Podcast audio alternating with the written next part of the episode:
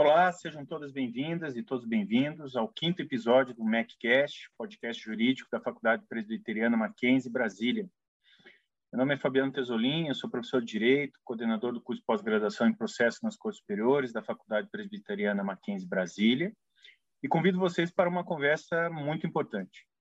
Eu estou hoje com o meu colega, o meu amigo Rodolfo Tamanarra, também professor de Direito Mackenzie Brasília, coordenador do Laboratório de Estudos de Direito e Transformação Digital, para falar sobre a nova lei de improbidade administrativa. Você já a conhece, né? O texto está sendo muito discutido, principalmente após a sanção, e nós vamos explorar aqui alguns pontos polêmicos, tentando explicitar a nova dinâmica proposta pelo texto e explicitar as principais mudanças em relação ao conjunto de normas anterior essencialmente os principais pontos alterados. Fiquem conosco até o fim. É, Rodolfo, seja muito bem-vindo. É, obrigado por ter aceito o meu convite para a gente conversar hoje.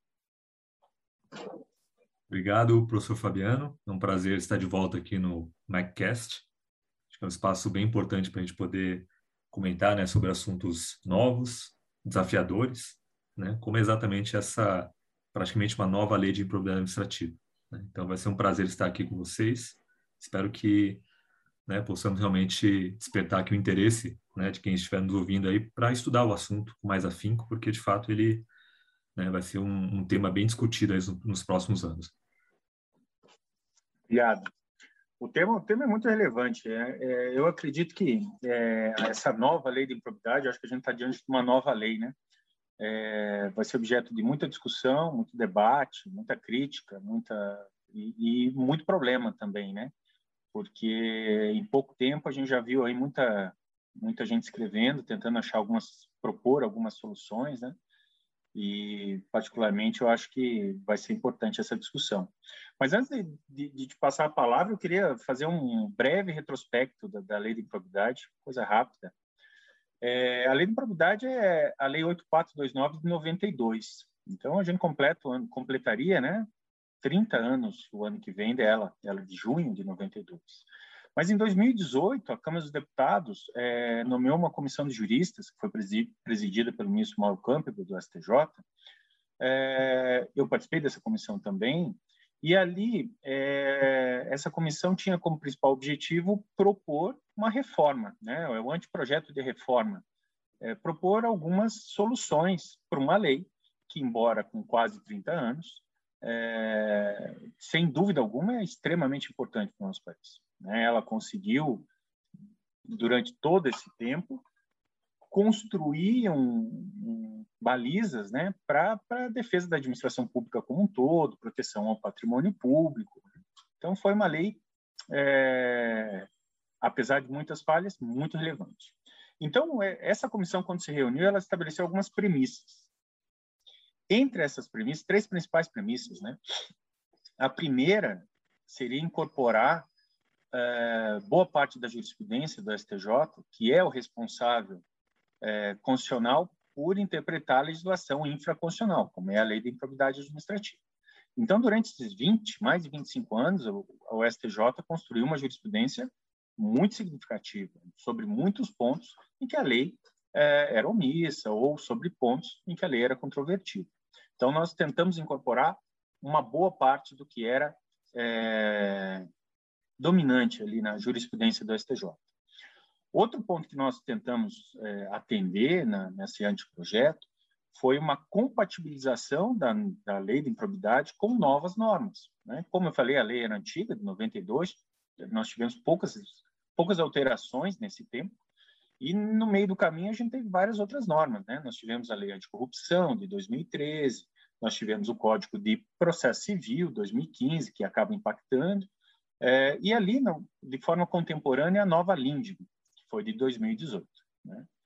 É, e, por último, a gente tentou introduzir alguns novos mecanismos, e a gente está falando em 2018, é, é, novos mecanismos de combate à corrupção e aos atos ímpios. Um principal deles era, à época, o Acordo de Não Persecução Civil. Né? Esse projeto lá na Câmara tomou o número, o PL 10887, de 2018, né? ele tramitou numa comissão especial, foi votado, eu acabei acompanhando toda essa tramitação. É, ano passado, salvo engano, ele chegou a, foi votado na Câmara definitivamente, foi para o Senado. Né? O Senado também votou rapidamente, em razão de algumas alterações, ele retornou para a Câmara. Retornando para a Câmara, também uma votação relativamente rápida, né? E agora, no mês, no final do mês de outubro, a gente teve a Lei 14.230 de 2021, que reformou significativamente a Lei de Improbidade. Mas eu acho o último ponto que eu quero destacar, a gente chegou na lei propriamente dita, né? É que entre o, entre o anteprojeto apresentado pela Comissão de Juristas, né, que originou o PL 10887 original, 2018, e a Lei 14230, 2021, nesses três anos, significativamente, boa parte do anteprojeto foi desconsiderado. Né? Foi desconsiderado, enfim, e isso está dentro do jogo democrático, né? Isso aí é, é, normal dentro de uma discussão, da elaboração de uma norma, é, mas é importante deixar isso bem claro, né? Então essa nova é, lei de improbidade, eu acho que é adequado chamar ela como uma nova lei de improbidade administrativa, em razão da profundidade das mudanças que foram introduzidas, ela é fruto de debate no âmbito da Câmara, no âmbito do Senado, e que hoje, agora, a gente precisa entender como ela vai funcionar. O que, você acha, professor Rodolfo? Olha, professor Fabiano, acho que foi ótima a sua recapitulação histórica né, do, do processo legislativo. Acho que é preciso destacar né, que realmente a gente está acostumado a, a, analisar a lei já posta, mas poder participar do processo legislativo, entender as forças que se envolveram né, na própria criação da lei, né, é realmente um elemento importante.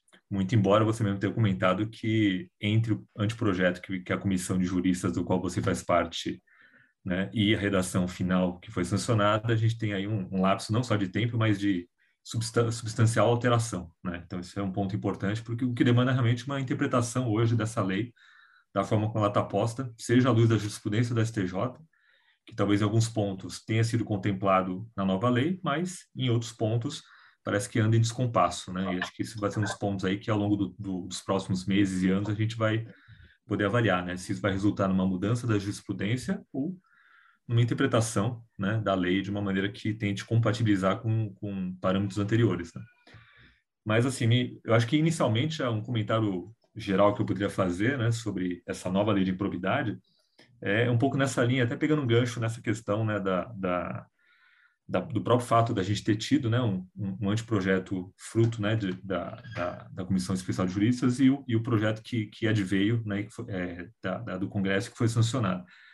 Porque existem aqueles que têm uma visão crítica né, das, das alterações, e aí a, a, ideia é exatamente que teria havido uma flexibilização né, do regime da improbidade administrativa que vigorava anteriormente, e já para outras, né, outros intérpretes, outros operadores do direito, você teria, na verdade, seria uma, um fortalecimento das garantias, né, daqueles que são normalmente colocados no, no polo passivo dessa ação, né, e que, né, vamos dizer, desde o advento da lei, da, da lei de 92, né, até a, a, a lei agora de 2021, se entendia que vocês estavam, de alguma maneira, né, fragilizados aí na, na, nesse processo, exatamente porque a lei ela permitia uma interpretação talvez um pouco ampla demais, né, com relação a algumas condutas, e isso gerava realmente um contencioso que se prolongava durante muitos anos.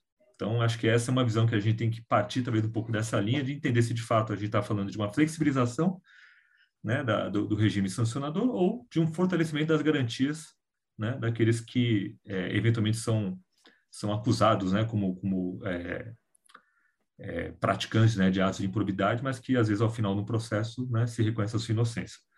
Então, acho que de forma muito é, genérica mesmo, acho que de forma abrangente, na verdade, né? ou seja, um ponto que, que um dos pontos aqui que chamou bastante atenção de todo mundo que analisou a lei logo na sua, na, após a sua publicação foi exatamente o fato de que se você antes tinha uma certa amplitude para caracterizar algumas condutas como ímprobas, principalmente no tocante à violação a princípios, né, em que você poderia considerar que a, a, uma alegação genérica de violação a princípio ela seria suficiente para pelo menos iniciar um processo, né, é, de improbidade administrativa, hoje a nova lei ela diz que né, essa, essa violação ela tem que ocorrer de uma maneira dolosa, ou seja, existe ali uma previsão clara né, de que a,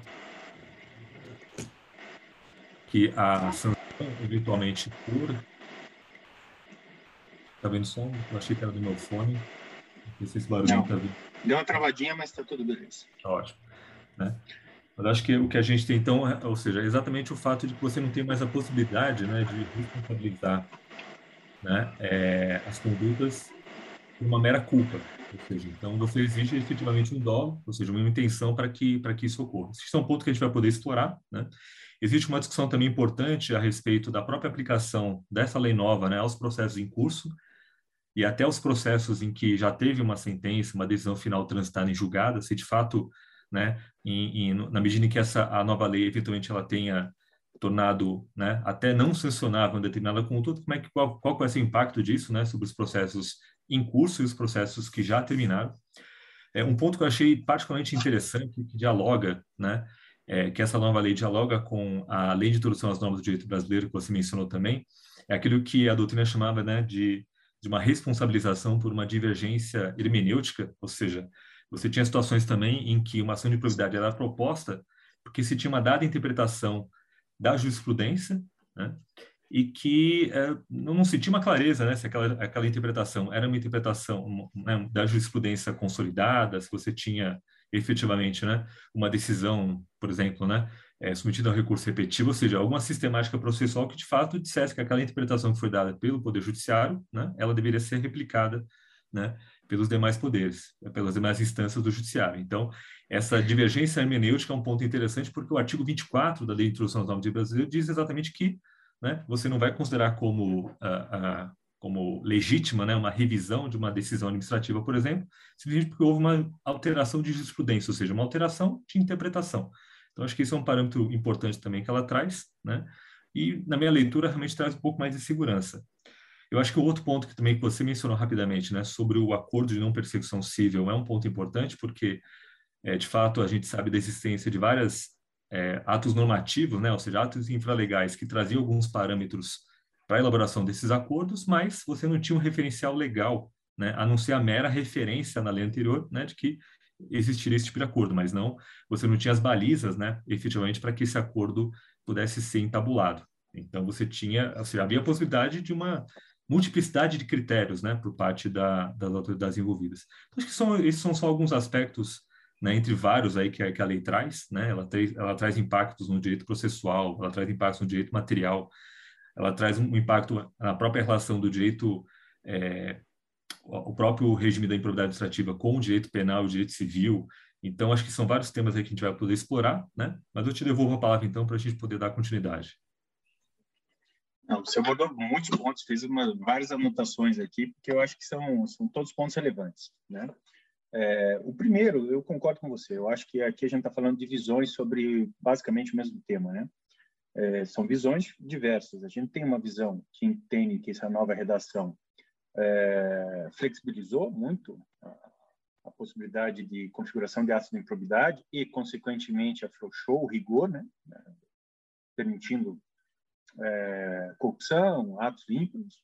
Por outro lado, a gente também tem uma outra visão, eu acho que a gente tem ouvido de tudo, que é uma lei mais garantista, que é uma lei que, assim, que proporciona mais segurança jurídica. Né? Eu, eu acredito que a gente deve estar no, mesmo, no meio termo. Né? Eu, eu acho que a gente está no meio termo, principalmente porque a lei da improbidade, nos últimos anos, né, existe uma crítica fundada do uso severo, né, de uma interpretação muito de uma aplicação severa da lei de improbidade a determinados casos. Né? E aqui eu destaco dois. Um você já colocou, né? que é a, era a amplitude do artigo 11. Né? Para quem tiver não, não conhecer exatamente o que é o artigo 11, o artigo 11 é o ato de improbidade que se configura por violação aos princípios da administração pública. Mas se a gente for levar a ferro e fogo, essa violação de princípios, basicamente qualquer coisa se encaixa em uma violação de princípios. E essa sempre foi uma crítica de muitos e muitos anos é, a respeito da, da, tipificação de ato de improbidade. Né? Hoje, a nova lei, né, ela manteve a violação de princípios, mas ela indica, isso que é a grande diferença, é, muito na, na, lei anterior ela falava a violação de princípios deixava aberta qualquer situação que poderia ser inserida dentro dessa desse tipo e hoje ela especifica o que efetivamente configura a violação de princípios da administração pública. Nesse mesmo contexto, a gente também teve a eliminação dos atos culposos que geram lesão ao erário, né, que você comentou, é, punição por ato de improbidade por culpa, né? E aqui é interessante porque essa culpa nunca foi muito bem definida, né? Qual é a culpa apta à configuração de, de ato de improbidade? Era culpa do civil? Era negligência? Era uma é, negligência, uma imperícia, uma imprudência, né? É, em algum momento, a jurisprudência da STJ flertou com uma necessidade de culpa grave, e aqui vem vem encontro ao que você falou, né? O problema da punição por interpretação hermenêutica, né? É, é, que propor proporcionava condenações. Então, é, eu acho isso positivo. Claro que existem críticas bem bem interessantes a respeito disso, né? Má gestão, que a má gestão gera improbidade administrativa. Eu não tenho dúvida que isso é interessante e que pode gerar mesmo. O grande X é a amplitude do nosso país é, merece é, algumas ponderações, né? Os atos culposos, quando quando se retira atos culposos da lei de improbidade, é, isso não quer dizer que esses atos não serão punidos, né? Ou não serão averiguados. Na verdade, ele só deixa de configurar um ato de improbidade, mas nada impede ações de ressarcimento, ações que visam recompor esse prejuízo causado ao erário. Né? Eu acho isso bem importante para a gente deixar bem claro. Ele só não vai gerar ato de improbidade. Né? É, outro ponto que você colocou que eu acho que é bem, bem relevante aqui é a tentativa de definição de natureza jurídica da lei de improbidade administrativa. Né? A ADI 2797, a gente está falando de alguns anos aí, eu acho que é, o relator era o ministro Sepúlveda Pertence, acho que é de 2003, salvo engano, 2002. Ele, lá eles estavam discutindo se existia ou não foro por prerrogativa de função na lei de improbidade administrativa. E foi declarada inconstitucionalidade é, da lei 10628, 2002, salvo engano era isso, e lá foi afirmado, a lei de improbidade é, tem natureza civil. Né? Mas a lei de improbidade, apesar de ser civil, ela tem vários contornos de natureza punitiva, sancionatória. Né? A nova lei meio que tentou solucionar isso ao falar a lei de improbidade está inserida no âmbito do direito sancionador. E quando a gente fala em direito sancionador, eu acho que a gente lembra um pouco do penal, do, do administrativo disciplinar, né? um guarda-chuva maior aí que contempla essas ações de natureza sancionatória. Mas é, a partir do momento que e isso tem reflexos, né? A partir do momento que a gente fala que a lei de improbidade administrativa está no âmbito do direito administrativo sancionador, né? A gente remete à Constituição, né? E a gente vai começar tem que ponderar se as alterações contidas na nova lei de improbidade que eventualmente beneficiam os acusados pela prática de atos de improbidade, se eles serão beneficiados ou não né? Que eu acho que é o que você gostaria de falar um pouquinho, né? Eu acho que esse ponto que você colocou é realmente é um, é um ponto que vai ser bastante discutido. Vai ser interessante ouvir aí também a, né, os doutrinadores, os operadores do direito em geral, né? Eu só gostaria de fazer uma referência anterior. A, né, começou a ser produzido muitos artigos, né, sobre sobre o tema. E acho que só um, pouco ainda nessa, talvez assim, para tentar ajustar um pouco a lente, né, de, de do que que levou, né, a, a, a essa robusta alteração né, da lei de improbidade administrativa, até para a gente, de fato, ter um certo conforto até dizer que a gente está fazendo uma nova lei de improbidade administrativa. É, teve um artigo né, que foi publicado em que se afirmou o seguinte, acho que uma visão um pouco mais reconhecendo que houve uma flexibilização do regime né, de improbidade administrativa, entendendo que é, existe uma foi, foi feita uma pesquisa pelo CNJ, né, informando que das né, do total aí de um conjunto considerável de ações de improbidade administrativa, vocês tinham ao final um percentual muito pequeno, acho que coisa de 5 a nem a 10%, né, de um ressarcimento ao erário. Então, ou seja, essa, esse número, né, essa pesquisa empírica, ela, na interpretação desse, desse articulista, né, ela seria uma justificativa de que, né, ou seja, então você, na verdade, flexibilizou um regime que já tinha uma grande dificuldade de trazer, né, de fazer retornar o recurso ao poder público. Só que eu acho o seguinte, acho que a gente tem que pensar também por uma outra perspectiva, né?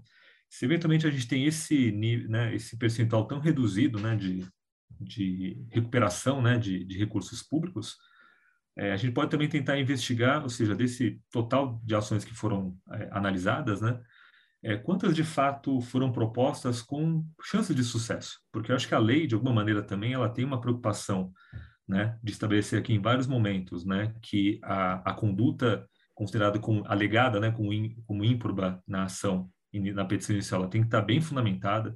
O juiz, em vários momentos, é provocado, né, e a gente pode depois comentar isso também, a de fato avaliar se exatamente a conduta que foi descrita né, ela, ela se vincula né, ao comando na lei de forma clara, ou seja, até para você não ter uma mudança depois, dizendo, ah, ali foi uma violação foi um prejuízo ao erário, na verdade, é, é uma violação a um princípio da administração pública. Então, acho que esse tipo de situação a lei tentou né, é, enrijecer um pouco mais, mas a minha leitura é um pouco nessa linha, ou seja, talvez as alterações elas tenham ocorrido também porque, de fato, né, um grande problema que era ventilado, que era exatamente até o próprio uso político da ação de probidade, né, é, de uma maneira assim, né, quase que corriqueira, né, é um elemento que gerava um certo de, de desconforto e a lei, de alguma maneira, endereçou isso. Né? Então, só uma, uma reflexão inicial, mas é, retornando para a questão que você colocou, acho que realmente no início da, da lei, ou seja, o próprio artigo 1 parágrafo 4 né, ela dispõe que vai se aplicar ao sistema da improbidade, eu achei interessante que agora ele se refere como sistema da improbidade, né? É, disciplinar nesta lei os princípios constitucionais do direito administrativo sancionador. Acho que isso é uma linguagem muito forte, né? E vai muito na linha do que você comentou, ou seja, porque então a gente passa realmente a ter né, um suporte aqui normativo claro, né, de fazer uma leitura da lei em prioridade à luz da Constituição. Né? E realmente é, quando se fala então da aplicação da lei, por exemplo, né, a situações pretéritas, né, a processos em curso e principalmente para processos em que já houve uma decisão transitada em julgada, eu acho que acaba remetendo um pouco a, a, a, ao próprio raciocínio, a própria interpretação que se dá ao artigo 5 da Constituição, quando diz que uma eventual é, legislação penal né, que é benéfica ao indivíduo, né, ela pode retroagir sem maiores problemas, vamos dizer assim. Né?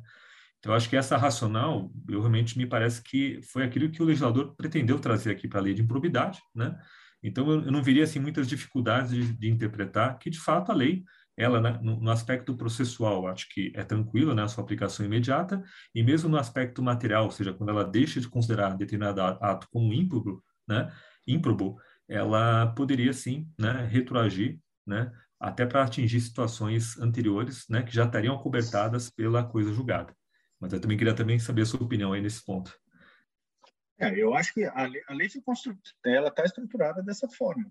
Né? Essa foi a vontade do nosso legislador. Ele estruturou como a lei de improbidade administrativa, no âmbito do direito administrativo sancionador, princípios constitucionais, né? né? justamente para proporcionar essa reflexão. É... A questão, você, antes de só de falar da, da, da, aplicação da lei de improbidade, você tocou num ponto que ontem eu estava num, num, encontro da Infam e um magistrado expôs esse esse gráfico assim do, do, do quanto era é, a obtenção do, do, ressarcimento causado, né, do ressarcimento erário, né, causado pelo ato de improbidade. E me chamou bastante atenção esse 5%, né, eu acho que foi alguma coisa nesse sentido. É importante deixar bem claro que não é 5% de procedência da ação de improbidade, né? É 5% de recomposição do prejuízo causado ao erário pelo ato de improbidade. Aqui tem um problema antecedente, né? Que é, por vários motivos, né? Eu acho que não, não tem muito tempo para falar, mas basicamente por vários motivos não foi possível alcançar patrimônio de quem causou esse ato de, de, de improbidade para gerar o efetivo, gerar a efetiva recomposição. Esse é um problema. Esse é um problema. Né? É, mas voltando, para a gente não perder o, o, o do direito administrativo sancionador, né? Eu acredito, né? Está sendo muita coisa. O STJ não vai demorar para se manifestar sobre isso.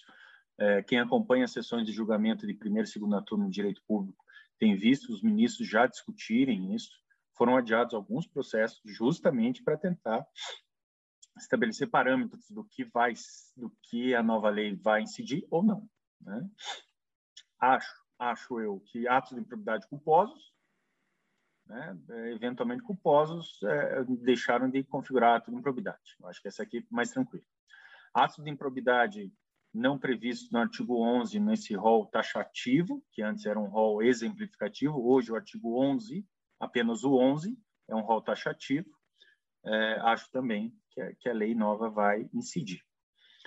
Agora, eu ainda não tenho uma posição muito certa né, sobre. E nos casos em que já houve trânsito em julgado? Né? como é que fica? Né? Seria hipótese de uma, eu já ouvi, ah, seria hipótese de ação rescisória, mas salvo engano, a gente não conseguiria encaixar é, essa nova legislação em nenhuma, nenhuma hipótese de cabimento da nova de ação rescisória, lá do 966 do Código de Processo. É, também já vi uma, uma, proposta interessante, que isso aí bastaria é, apresentar a petição mediante contraditório, né, com o Ministério Público, lá no juiz de execução da pena de improbidade administrativa. Não sei, talvez seja uma, uma saída menos traumática do que ações rescisórias. Né? É... Então, a gente tem, tem, tem alguns pontos aí da retroatividade, como vai ser efetivamente essa retroatividade. Mas um ponto que eu gostaria muito de ouvir a tua, a tua opinião, e eu confesso que ainda não cheguei a nenhuma conclusão também, né? Eu só tenho, na verdade, eu, tô, eu só tenho dúvidas, né, sobre essa nova lei, nem poucas conclusões. É sobre a prescrição. O que, que você acha sobre a prescrição, a nova previsão de prescrição e prescrição intercorrente na lei da improbidade? Isso eu também acho um outro ponto importante, porque ele, de alguma maneira, acho que tenta endereçar uma dificuldade que todo mundo percebe com relação ao judiciário, ou seja, muitas vezes o tempo, né, que você que uma, né, um processo ele demora a ser concluído, né? Ou seja, então a nova lei ela ela unifica né, os prazos prescricionais. Agora diz que eles vão ser de oito anos contados da prática do ato, né, considerado como ímprobo. Eu acho que isso é um parâmetro interessante, mas eu reconheço que traz algumas dificuldades, porque não é incomum a gente imaginar né, de processos muito mais simples do que uma ação de probidade, que demoram muito mais tempo do que oito anos. Então, acho que é positivo, né, mas eu acho que a gente vai ter que ter uma, uma certa, uma mini revolução, talvez, aí no, no, no no processamento dessas ações, né? Exatamente porque, né? Você tem o risco realmente de ter a prescrição se você superar esse prazo de oito anos, que pela lei, né? Se não me engano aqui, e aqui também eu já faço um, um né, uma ressalva que a gente aqui está muito, é, a gente tem algumas opiniões, mas de fato são opiniões provisórias, ou fato são opiniões provisórias, né, especulações e nenhuma certeza, né, porque realmente o tema é muito novo e, e a reformulação é quase que né, total aqui do, do, do sistema de improbidade.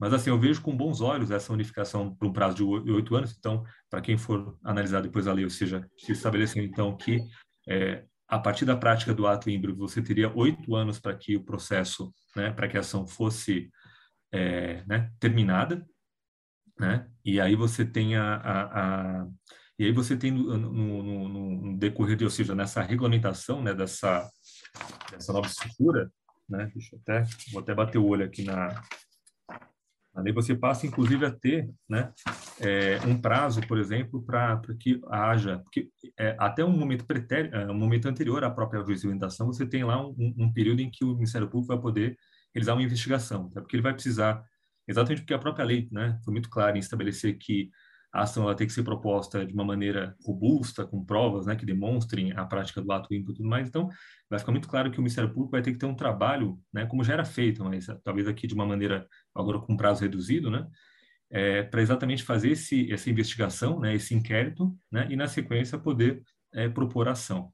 Aqui, a, a, eu até te pedir uma ajuda, mas a gente está falando aqui de um prazo agora né, de 365 dias, né, ou seja, então ele vai ter um prazo de um ano, né, com a possibilidade de prorrogação por mais um ano para fazer essas diligências e poder construir né, a sua instrução probatória, né, a sua seu conjunto né, de, de provas a ser apresentado né, com, a, com a ação, é, e na sequência a ação né, vai ser proposta. Então, acho que esse, ou seja, você, a primeira que você estabelece esses parâmetros, então, um, um prazo né, para que haja investigação, inquérito administrativo. Né? O prazo de oito anos, ou seja, então, durante é, oito anos contados à prática do ato ímprobo, né, é o prazo que você tem para que o processo conclua efetivamente se houve ou não a prática do ato, sob pena, né, sob possibilidade de você considerar como prescrito, ou seja, não ato mais passivo de punição.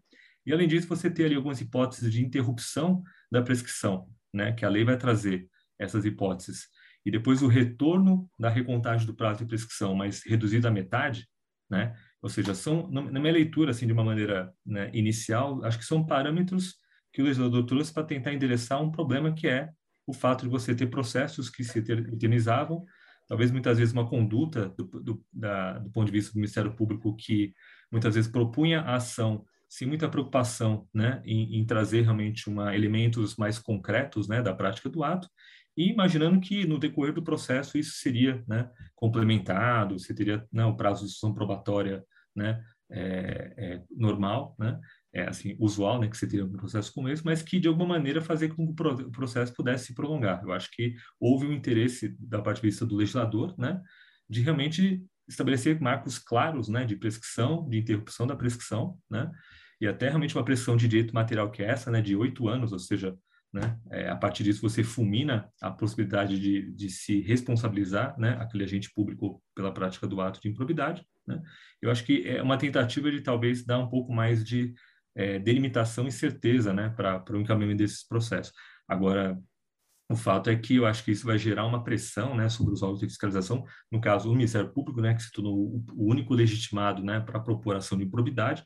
Eu acho que isso jogou uma carga de responsabilidade que né, vai ser interessante como é, como é que eles vão conseguir né, desenvolver suas atividades considerando esse no, esses novos parâmetros. Né? É, eu acho que essa questão da pressão é, é, é delicadíssima, né? É, realmente, o, a, a, redação antiga da lei, né, da 8429, no artigo 23, está falando do artigo 23, né, para o nosso público acompanhar, ela era bem confusa, né? O termo inicial, quando tinha particular, quando tinha mandato, quando mudava de cargo público ou político, se tinha comissão, era bem, bem, bem conturbada essa essa questão da pressão. A, a lei é interessante, ela unificou, mas ela eu vejo alguns problemas. Né? Por exemplo, quando ela unifica em oito anos, ela aumentou o prazo prescricional, que antes era cinco. Né? Mas lá tinha algumas exceções, aplicava o prazo prescricional quando o ato de improbidade também configuraria crime, então os prazos prescricionais aumentavam muito para 12, até 16 anos, dependendo do caso. É, e, e é uma questão delicada, né? O termo inicial da contagem do prazo, hoje é oito anos, mas a partir do fato é, para, os para o nosso público né, que, e para os nossos alunos da faculdade, eu achei interessante é, ponderar uma seguinte situação. Né? Ainda que o Ministério Público tenha uma série de garantias e prerrogativas previstas na Constituição, boa parte dos atos envolvem é, agentes políticos. Né? Então, oito anos a partir do fato, isso quer dizer que haverá uma investigação, pode, isso vai acontecer certamente, haverá uma investigação no curso do exercício do mandato. Se houver uma reeleição, uma reeleição né, 4 mais 4, certamente a ação de improbidade vai ser proposta durante uh, o exercício desse mandato. E aqui tem uma questão política também, né? Porque o ajuizamento de uma ação de improbidade, como um todo, ela gera por si só um prejuízo, né? Por si só um prejuízo. Mas a, essa própria lei aqui, ela também remete que ações de improbidade podem gerar litigância de má-fé, a gente não pode esquecer também da lei de abuso de autoridade.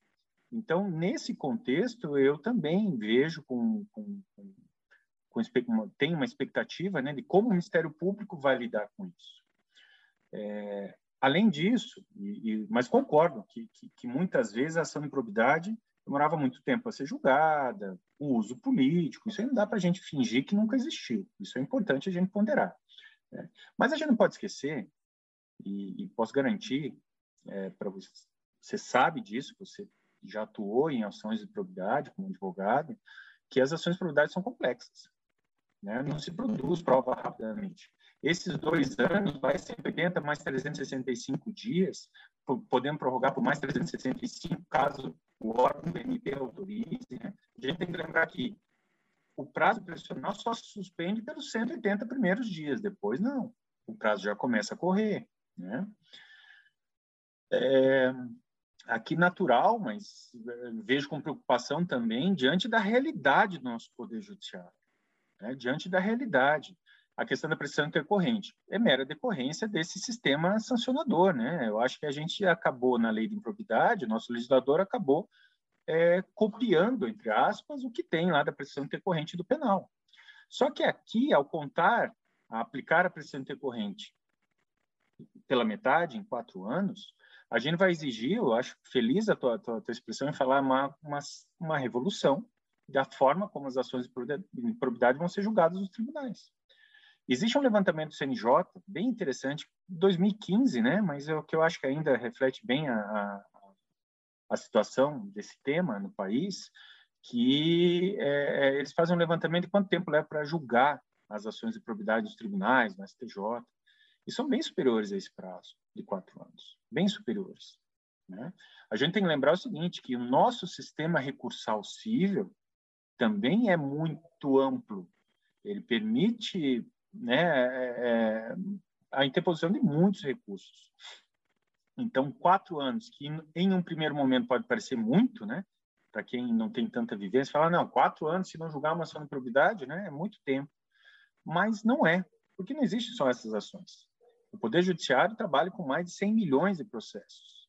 Então, assim, obviamente, ele vai ter que se adequar. Ele vai ter que, para que efetivamente não ocorra um, um, um, número muito significativo de prescrições, de extinção do processo, ele vai ter que dar uma priorização a isso. E é importante lembrar que há muitos anos existe meta do STJ, do, STJ, do CNJ, desculpe, meta 4, de, que é, determina priorização do julgamento de ações de improbidade. Né? Mas eu vejo que esse prazo de quatro anos ele ficou bem, bem apertado na realidade do nosso poder judiciário atual. E é lembrando, assim, que a prescri... e, e, e aqui juntando com aquele outro tema que a gente conversou, né? A retroatividade, a aplicação imediata da nova lei de improbidade aos processos em andamento. E eu acho que esse da prescrição, é, para mim, eu acho que é um ponto extremamente sensível. Porque a gente tem algumas formas da gente entender isso, né? É... Esse prazo profissional de quatro anos, os processos que estão nos tribunais, ele contaria esse prazo profissional a partir do momento que esse processo ingressou no tribunal. Essa é uma das formas de contar o prazo. Né? Então, se tem algum gabinete de TJ, TRF, STJ STF que tem um processo há mais de quatro anos distribuídos, teoricamente uma, haveria uma pressão. Ou existe uma outra forma de interpretar isso. Será que é, é esse prazo pressional que incide, não tenho dúvida, né, matéria processual, né, Rodolfo? Eu acho que incide, não tenho dúvida disso. Mas ele, é, será que a contagem desse termo inicial não contaria a partir da nova lei? Né? Porque pressão intercorrente é omissão, inércia, né? Sempre foi. Não sei se no tributário é assim também, mas no civil, no penal, normalmente é ligada à inércia, né? Inércia da parte de promover as ações, as medidas, né? Eu acho que esse é um ponto importante mesmo, né? Porque a prescrição, ela, ela, ela a gente, né, classicamente, assim, tipo, talvez possa remeter ao próprio direito romano, né? Ou seja, ela é uma punição para aquele que dorme. Como o direito é. não, não protege aquele que dorme, né? Então você teria a prescrição exatamente para que também a outra parte não ficasse eternamente sob a possibilidade de ser, né, sancionada, de ser provocada por um processo, né? É, e aí por uma, né, por uma leniência do autor que demora às vezes para a propuração, né, a propuração aí que poderia poderia ser proposta com muita antecedência. Então acho que esse é um ponto importante mesmo, ou seja, né, se você de fato considera que eu deveria contar o prazo prescricional a partir do momento que eu tenho conhecimento do fato, né? É, é um elemento importante. Então você, né? Então numa situação como essa, né, que a gente está tá colocando aqui, né? Eu realmente não, né, não tenho uma posição formada, né? Eu acho que é, seria razoável imaginar que o prazo, por exemplo, esse prazo de quatro anos né, da prisão intercorrente, faria sentido ela, ela ser é, contada talvez da publicação da lei? Pode ser um parâmetro importante, porque também senão você senão a gente teria uma interpretação que levaria né, a uma situação de que, a partir da edição da lei, você teria um conjunto de processos que automaticamente seriam prescritos, estariam prescritos, né? Por mais que eles estivessem numa fase recursal importante, né, em que o mérito ainda pudesse ser discutido. Então, eu acho que, talvez, do ponto de vista de segurança, né, é, e do interesse público envolvido, eu acho que faria sentido, talvez, contar dessa publicação da própria lei. Mas eu confesso que é um tema que, que mereceria reflexão, porque, ao mesmo tempo, você a gente com certeza né, é, vai se deparar aí né, com, com, com casos em que o direito era flagrantemente, assim, não, não existia ato de, de, de, improbidade, ou seja, então às vezes você vai ainda perpetuar, às vezes, um processo, né, é, é que a gente não, não, não teria cabimento, né, por mais um período, por uma questão, né, é, de interpretação de quando que a lei, de fato, começaria a, a aplicar seus efeitos sobre esses processos em curso. Eu acho que é um desafio que o direito tem, né? ou seja, de tratar né, a partir de um parâmetro de igualdade, né, como é que a gente vai se defrontar com situações que são distintas, né, e que mereceriam talvez tratamento diferente, mas que numa situação como essa, né, de uma de uma interpretação de quando de fato a lei deve deve deve vigorar, ela não pode também ser particularizada, ela vai ter que ter um parâmetro geral. geral então eu acho, eu acho que de fato é uma é um, é um desafio, né, e, e, e talvez assim, então em princípio me parece que a ideia de, de considerar ela aplicável a partir da publicação é razoável, mas eu confesso que, que ainda me, precisaria meditar um pouco mais.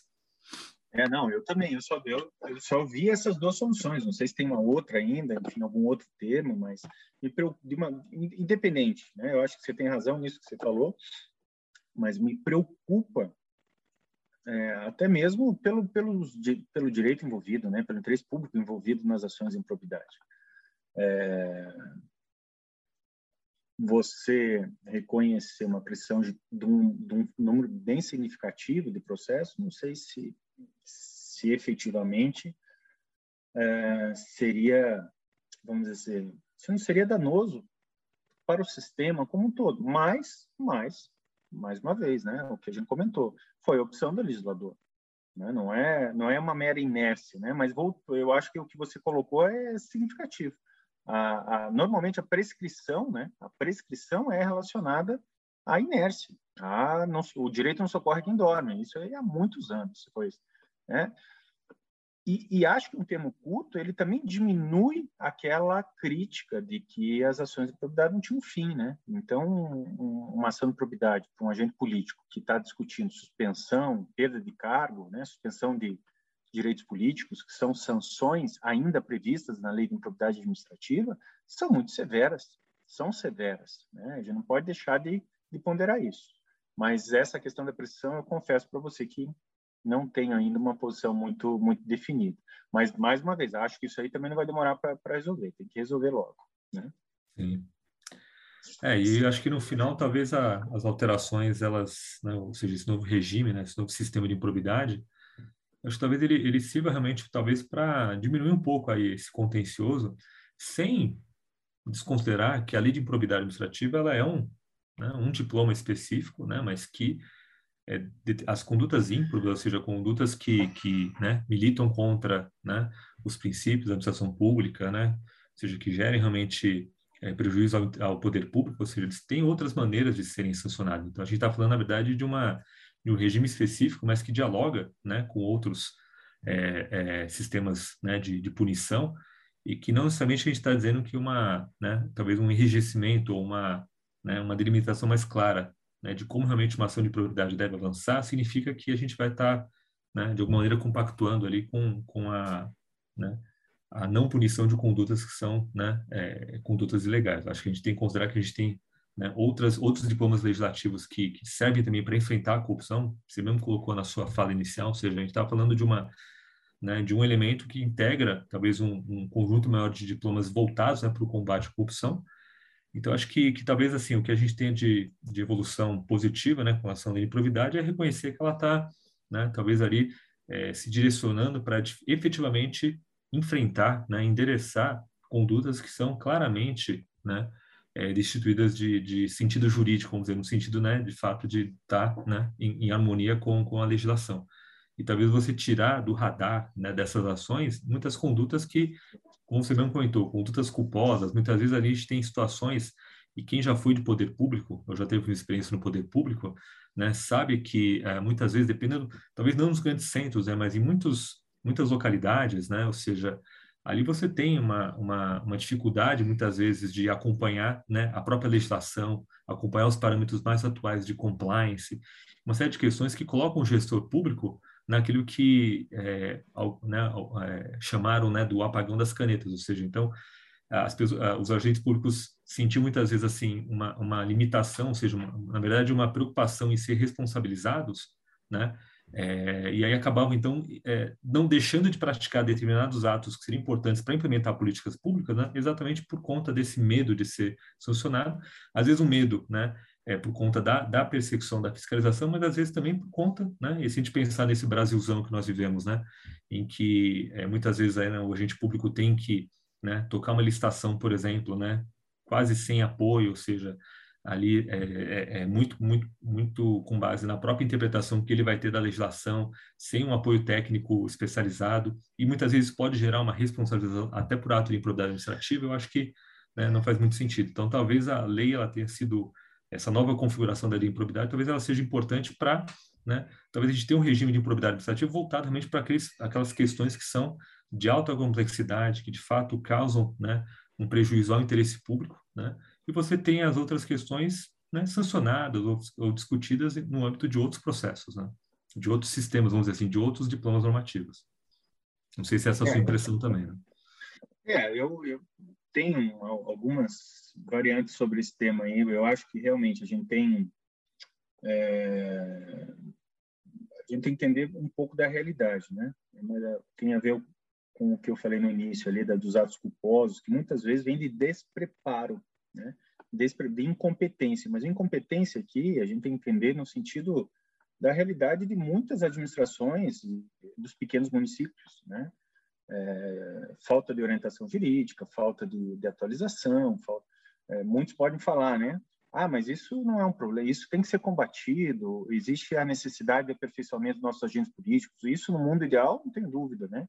Mas a grande questão é, isso não é do dia para a noite que a gente vai conseguir. Então, talvez instrumentos que cobrem, punam, recomponham o patrimônio público, como ação civil pública, ação popular, é, o, próprio poder administra é, processo administrativo disciplinar para punir servidores públicos que cometam irregularidades, né? É, mas fora desse desse contexto da ação de improbidade que muitas vezes impõe é, penas gravíssimas, né? Então a gente tinha é, tem ainda, né, multa civil, suspensão de direitos políticos, perda do cargo público, o próprio é, impossibilidade de contratação com o poder público, né? Aqui é interessante isso. O STJ desenvolveu uma, uma, uma linha de entendimento jurisprudencial que a lei de improbidade ela poderia algumas sanções serem acumuladas com outras sanções impostas, por exemplo, no âmbito eleitoral. A própria lei de anticorrupção tem um dispositivo que fala que o que é contido na lei anticorrupção não impede a aplicação da lei de improbidade. Agora, a nova lei de improbidade tem um sentido, eu não sei exatamente se vai fechar essa essa equação, mas a lei de improbidade fala mais ou menos assim: as pessoas jurídicas punidas na lei anticorrupção não serão punidas na lei de improbidade. Não é bem isso que diz a lei anticorrupção. Né? A gente chegou a discutir isso até na época. Será que não seria melhor deixar as pessoas jurídicas lá no âmbito da, da LAC, né, da lei anticorrupção? Mas ele falou: não, é melhor, a lei prevê essa cumulação da legislação sancionatória para as pessoas jurídicas, né? talvez seja o caso de deixar. Né? Então, a, a, eu acho que isso é uma questão que vai ter que definir, sem dúvida alguma. Né? É, você tocou também num ponto, eu acho que só um, um, breve comentário sobre a legitimidade, né? a questão da legitimidade exclusiva do Ministério Público. Isso é um ponto muito delicado, relevante, importante nisso. Né? Para quem ainda não tem tanta é, afinidade com a lei de improbidade, né? a lei, a redação anterior falava que quem poderia ajuizar a ação de improbidade seria o Ministério Público e os entes públicos lesados. Basicamente isso. Hoje, a nova lei de improbidade estabelece que apenas o Ministério Público, né, um órgão, uma instituição do Ministério Público, poderá ajuizar essa ação de improbidade e retirou dos entes federativos a legitimidade. Até aqui é uma opção legislativa.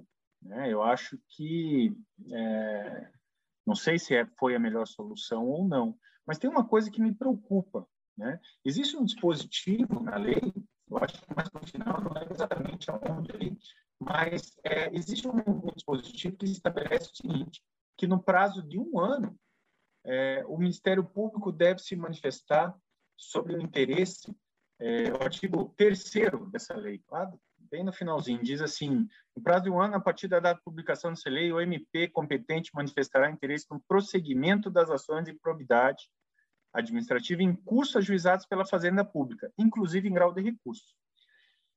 É, e, e, logo abaixo coloca assim: não adotada a providência, o processo será extinto sem julgamento do mérito. Ou seja, o Ministério Público tem um ano para assumir todas as ações que foram ajuizadas pela Fazenda Pública. E se ele não, não assumir essas ações, e o prazo já está contando, né? Porque diz a partir da, dessa lei, essas ações serão extintas extinta sem resolução do mérito. Isso é perigoso em que sentido? Muitas ações ajuizadas pelos entes federativos, federais, estaduais, municipais, muitas vezes com uma instrução probatória relevante, muitas vezes em situações importantes, né, é, de atos de improbidade graves praticados, que, que, que, foram, que são objetos dessas ações, podem ser extintos sem resolução do mérito. Né? Isso é, eu achei assim bem, bem é, forte, né, a previsão da, da nova lei. Não sei se o Ministério é. Público vai conseguir assumir tudo isso aí de uma vez, né? Então.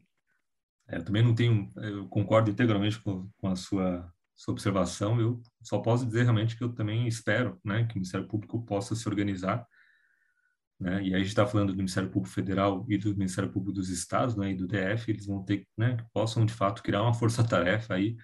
A gente né, espera realmente que, que haja essa, essa articulação para que eles possam fazer, porque de fato vai ter que ser feita uma análise né? Imaginando aqui que, né, é, é a, da forma, vamos dizer assim, responsável, né, que, que normalmente os, os promotores, né, é, atuam, ou seja, eles vão ter que de fato analisar o processo para ver se, se ele para em pé, né, ou seja, se de fato ali você tem elementos para reconhecer que há houve realmente a prática de um ato de improbidade, para que eles possam assumir.